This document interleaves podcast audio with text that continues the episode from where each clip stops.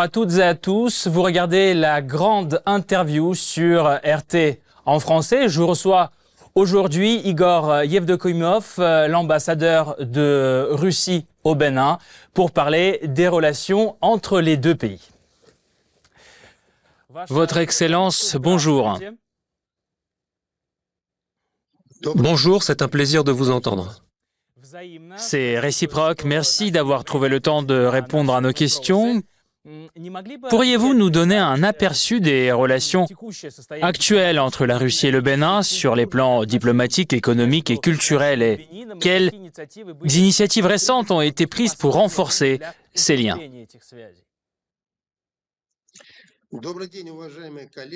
Bonjour, chers collègues de RT. J'ai accepté avec grand plaisir votre invitation pour cette interview. Je voudrais dire avant tout que les relations russo-béninoises se développent de manière dynamique dans toutes les directions, le dialogue politique étant leur élément principal. Ainsi, en juillet 2023, une délégation béninoise dirigée par le ministre des Affaires étrangères Bakary a participé au deuxième sommet Russie-Afrique à Saint-Pétersbourg. Le 22 novembre dernier, M. Bakary a eu une conversation téléphonique approfondie avec le représentant spécial du président russe pour le Moyen-Orient et les pays africains, le vice-ministre russe des Affaires étrangères, Mikhail Bogdanov.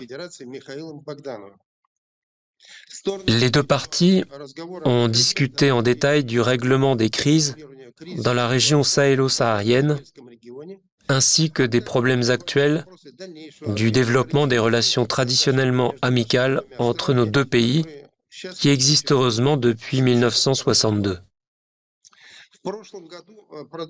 L'année dernière, le cadre juridique et contractuel de nos relations bilatérales s'est renforcé.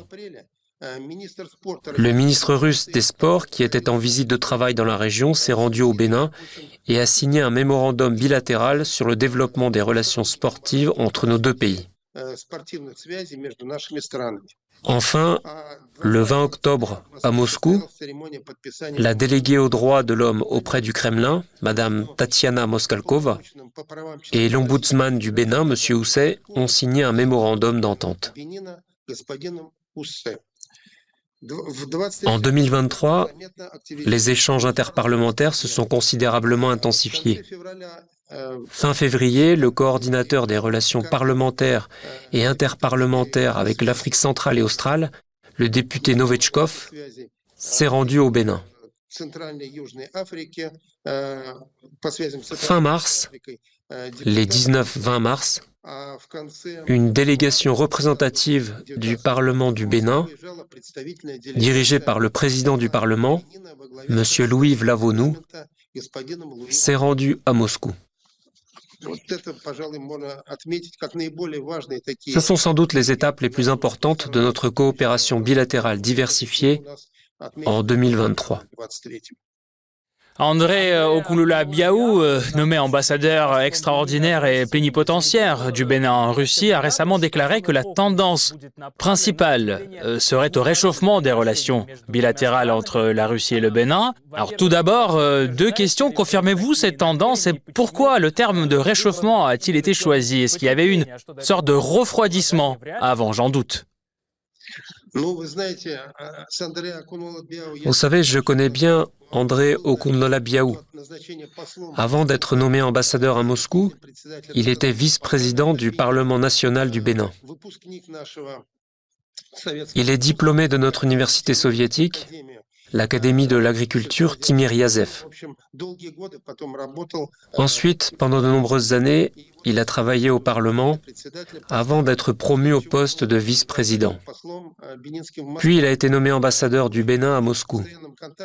Nous maintenons des relations de travail étroites avec André et discutons souvent de l'agenda bilatéral. Récemment, il est arrivé à Cotonou et nous avons eu le plaisir de dialoguer. Je pense qu'il a pu y avoir une sorte de lapsus. Peut-être qu'il y a eu un malentendu. Bien évidemment, il n'entend par là aucun refroidissement qui aurait pu avoir lieu auparavant dans nos relations. Je suis ambassadeur au Bénin depuis six ans. Je ne me souviens pas de cela. Cela n'a jamais eu lieu. Les relations se développent de manière dynamique à un rythme croissant. Il n'y a absolument jamais eu de revers. Donc dire que nous avons besoin d'un réchauffement, probablement c'est un simple malentendu. C'est un homme très positif. Il ne parle que de l'amélioration, de la diversification et du renforcement de nos relations bilatérales. Ce sont les mêmes aspects que j'évoque lors de nos conversations. Nous n'avons pas de malentendu et en général tout est clair et compréhensible. En juin de l'année 2022, la Russie et le Bénin ont célébré le 60e anniversaire de l'établissement de leurs relations diplomatiques. À cette occasion, le ministre russe des Affaires étrangères Sergei Lavrov a envoyé un message de félicitations à son homologue béninois. Dans ce message, il s'est félicité du niveau de nos relations traditionnellement amicales avec le Bénin, qui sont basées sur les principes du respect mutuel et d'une proximité dans la vision des problèmes d'actualité de l'agenda international et régional. Je pense donc que mon cher collègue et ami et moi-même continuerons de travailler ensemble pour renforcer et diversifier davantage nos relations bilatérales, ce qui est conforme à la réalité. Merci. Votre Excellence, si nous parlons d'un véritable réchauffement des relations entre la Russie et le Bénin, vous avez dit que vous occupiez euh, ce poste depuis euh, six ans. Alors pourriez-vous euh, nous parler d'une des initiatives les plus marquantes visant à rapprocher les deux pays ces dernières années? Avez-vous un exemple à nous donner?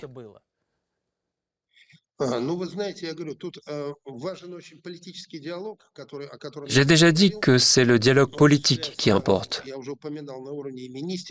Il est mis en œuvre au niveau ministériel, au niveau des ministres adjoints, au niveau départemental. Mais si on parle d'initiative économique, franchement, nos relations économiques restent en deçà du haut niveau du dialogue politique. Je tiens à souligner un accord conclu en 2020 entre le gouvernement béninois et l'organisation russe Zarubej Geologia. Conformément à cet accord, elle travaille au Bénin depuis trois ans. Et à la demande du gouvernement béninois, elle prend des mesures utiles et extrêmement importantes visant à rechercher des minéraux et des gisements d'or et d'autres produits miniers nécessaires.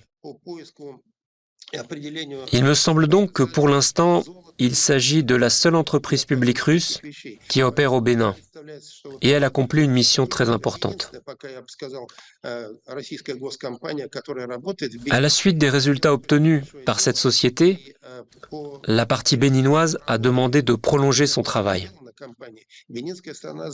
Actuellement, des négociations et des consultations sont en cours afin de définir le format et la meilleure façon de poursuivre ce travail. Nous, en tant qu'ambassade, nous y contribuons aussi de toutes les manières possibles et faisons tout ce qui est en notre pouvoir. Nous assistons aux négociations, nous restons en contact, etc. Donc je pense que c'est cela qui est important. Le deuxième point que je tiens à noter, c'est que pendant mon séjour au Bénin, le nombre de bourses que notre gouvernement accorde aux Béninois qui souhaitent obtenir une formation en Russie a fortement augmenté. Quand je suis arrivé là-bas, le gouvernement russe avait alloué 50 bourses, ce qui était déjà beaucoup. Mais au fil des ans, grâce aux efforts déployés par Moscou, auxquels nous avons également fourni une assistance, ce chiffre est passé de 50 à 150. C'est impressionnant. Dans les meilleures périodes de l'époque soviétique, c'était le chiffre maximum. L'Union soviétique accordait 150 bourses à la République amie du Bénin pour que leurs boursiers puissent obtenir une formation en Russie et puis rentrer au pays. Comme par exemple André Okunlola Biaou, qui a obtenu son diplôme de l'Académie Timiriazev, est revenu, a travaillé pour son pays et a atteint une position si honorable. Nous avons bien d'autres exemples de bons diplômés de nos universités soviétiques. Par exemple, le recteur de l'université principale du pays. Il est diplômé de l'université Herzl ou le ministre béninois actuel de l'Agriculture, lui aussi diplômé d'une université soviétique. Il parle très bien russe également. Donc il y a pas mal d'exemples de personnes qui ont reçu cette formation. Et ceux qui l'ont reçue en général deviennent nos amis pour la vie, des amis de notre pays. Convenez que c'est un don et une contribution inestimable que nous faisons Absolument pour que les bonnes relations avec ce pays se développent davantage. Merci pour votre réponse. Si nous revenons tout de suite à la dimension politique, aujourd'hui, le Bénin, membre de la CDAO, a des relations diplomatiques assez tendues avec son voisin le Niger, euh, bien que le président euh, béninois Patrice Talon ait exprimé sa volonté de vouloir rétablir rapidement les relations entre le Bénin et les pays où des coups d'État sont intervenus. Pourriez-vous expliquer, s'il vous plaît, quelle est la position actuelle de la diplomatie russe concernant les processus en cours dans cette région? Le ministère russe des Affaires étrangères continue de suivre de près l'évolution de la situation au Niger et dans la région. Comme vous le savez, il y a eu un coup d'État militaire le 26 juillet de l'année écoulée, qui a entraîné la destitution du président Bazoum et l'arrivée au pouvoir des militaires avec le général Chiani en tête. Moscou a immédiatement déclaré que la voie militaire pour résoudre ce problème n'apportait pas de résultats positifs et qu'il était donc souhaitable de l'éviter. Bien que certains pays membres de la CDAO se soient prononcés en faveur d'une opération militaire, notamment d'une intervention militaire, et le Bénin a également rejoint ces pays. Mais au final, comme vous le savez probablement, cette opération militaire n'a pas eu lieu. N'a pas eu lieu, elle a été annulée. Mais au-delà de cela, la CDAO a imposé des sanctions économiques à ce pays. En particulier, les Béninois, par exemple, ont bloqué leur port de Cotonou, par lequel les cargaisons pour le Niger ont toujours été traditionnellement acheminées. C'était le chemin le plus court, la route la plus courte de Cotonou à Niamey, qui commençait justement là-bas. De grands camions livraient toutes les cargaisons nécessaires. C'était le chemin le plus court. Aujourd'hui, il n'existe plus. C'est pourquoi les marchandises sont acheminées via le port de Lomé au Togo. Elles vont par un chemin plus long, mais néanmoins via le Togo. Le Nigeria, par exemple, dans le cadre de ces sanctions, a cessé de fournir de l'électricité au Niger. C'est également un problème important. À la suite de ces événements, la CDAO, lors d'une de ses réunions, a pris la décision de créer un groupe pour établir et soutenir ce dialogue. Un groupe de contact composé de responsables béninois, togolais et sierra-léonais a été créé. Ces trois pays jouent maintenant le rôle de médiateurs. Ils sont chargés de régler les problèmes non résolus dans les relations entre le Niger et la CDAO. Nous sommes convaincus et nous espérons vraiment qu'avec l'aide de la CDAO, l'ordre constitutionnel sera rétabli au Niger, mais uniquement par la voie d'un dialogue politico-diplomatique avec les nouvelles autorités. Car tout le reste ne correspond pas à notre vision. Nous prônons un règlement pacifique. Nous sommes donc convaincus que cela se produira et que toutes les sanctions économiques imposées seront levées, que la paix et la stabilité seront rétablies. Sinon, cela risque de déstabiliser complètement la région sahélo-saharienne dans son ensemble. Votre Excellence, dans ce contexte, comment jugeriez-vous la démarche d'un partenaire traditionnel du Niger, la France, qui a rompu en fait les relations diplomatiques avec le nouveau gouvernement de ce pays et s'est euh, complètement retiré de la région?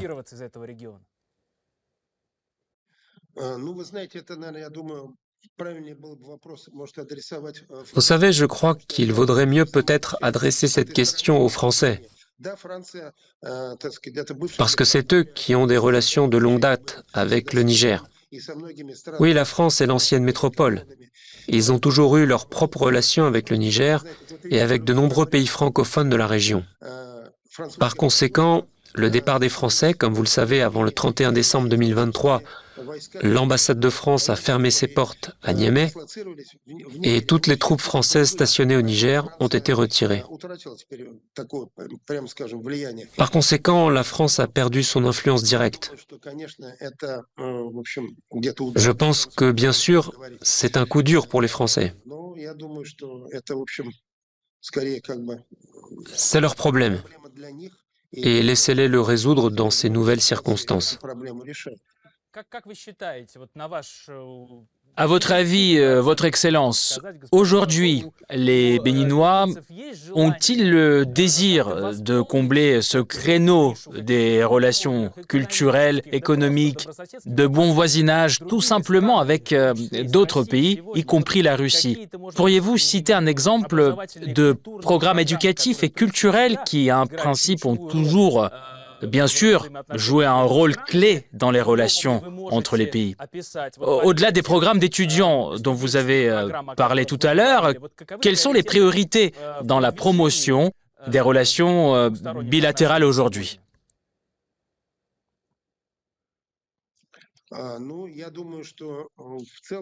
Je pense que de manière générale, les perspectives dans la dimension humaine entre la Russie et le Bénin sont favorables. J'en ai déjà parlé aujourd'hui. Nous préconisons non seulement que le nombre de boursiers qui se rendent en Russie augmente. J'ai déjà évoqué le fait que nous, en tant qu'ambassade, organisions des festivals de cinéma chaque année. Nous en avons déjà organisé six. C'est un énorme succès, cela suscite un grand intérêt. De plus, par exemple, à notre initiative, conjointement avec la télévision d'État béninoise, ORTB, en 2023, nous avons réussi à montrer à la télévision centrale quatre bons films contemporains russes. Parmi eux, par exemple, figurent les films Frontières balkaniques, sortis en 2019, et touristes en 2021. Ils ont suscité un véritable intérêt du public. Ensuite, nous avons reçu des lettres de remerciement pour cela. Ils souhaitaient même poursuivre une telle pratique. Mais le fait est que ce n'est pas nous qui décidons finalement, c'est la télévision centrale du Bénin. Le fait qu'une telle action ait été organisée, ait été vue par des milliers, des millions de téléspectateurs, car la population du pays est d'environ 12 millions, et beaucoup ont accès à la télévision. Donc cela a eu un grand retentissement. Nous soutenons la poursuite de telles initiatives. En outre, je veux remercier votre compagnie, RT. En octobre dernier, par exemple, il y a eu aussi un festival intitulé Rencontres cinématographiques. Ekaterina Choubnaya du département de la coopération internationale a visité ce festival en tant que représentante de RT. Elle a apporté le film Russie 85 aventures. Ce film a été projeté dans le cadre de ce festival de cinéma que les Béninois ont organisé et a également suscité un grand intérêt. J'ai assisté à la présentation où j'avais été invité. Et nous serions reconnaissants à RT si de telles initiatives se poursuivaient à l'avenir. Car ici, naturellement, les gens ont faim d'informations sur notre pays. Ils veulent en savoir plus. Car en général, cela encourage non seulement les étudiants à venir faire leurs études, mais cela encourage également le tourisme en Russie. Je peux vous dire qu'au cours de l'année écoulée, le nombre de personnes qui veulent aller en Russie pour obtenir une formation ou tout simplement à des fins touristiques, a sensiblement augmenté. Nous nous félicitons de cette tendance et de ce changement positif. Vous avez dit 85 euh, aventures.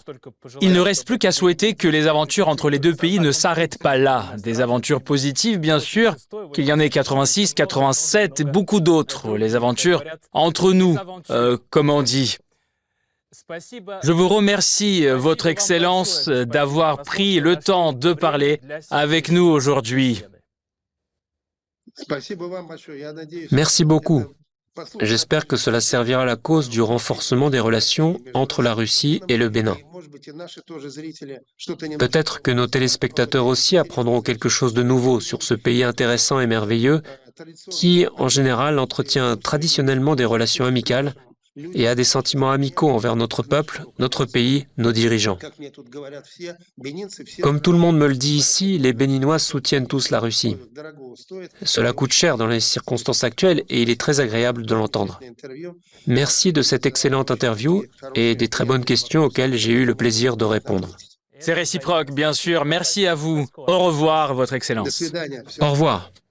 Igor Yevdokimov, euh, l'ambassadeur de Russie au Bénin, était aujourd'hui avec nous sur RT en français. Restez avec nous.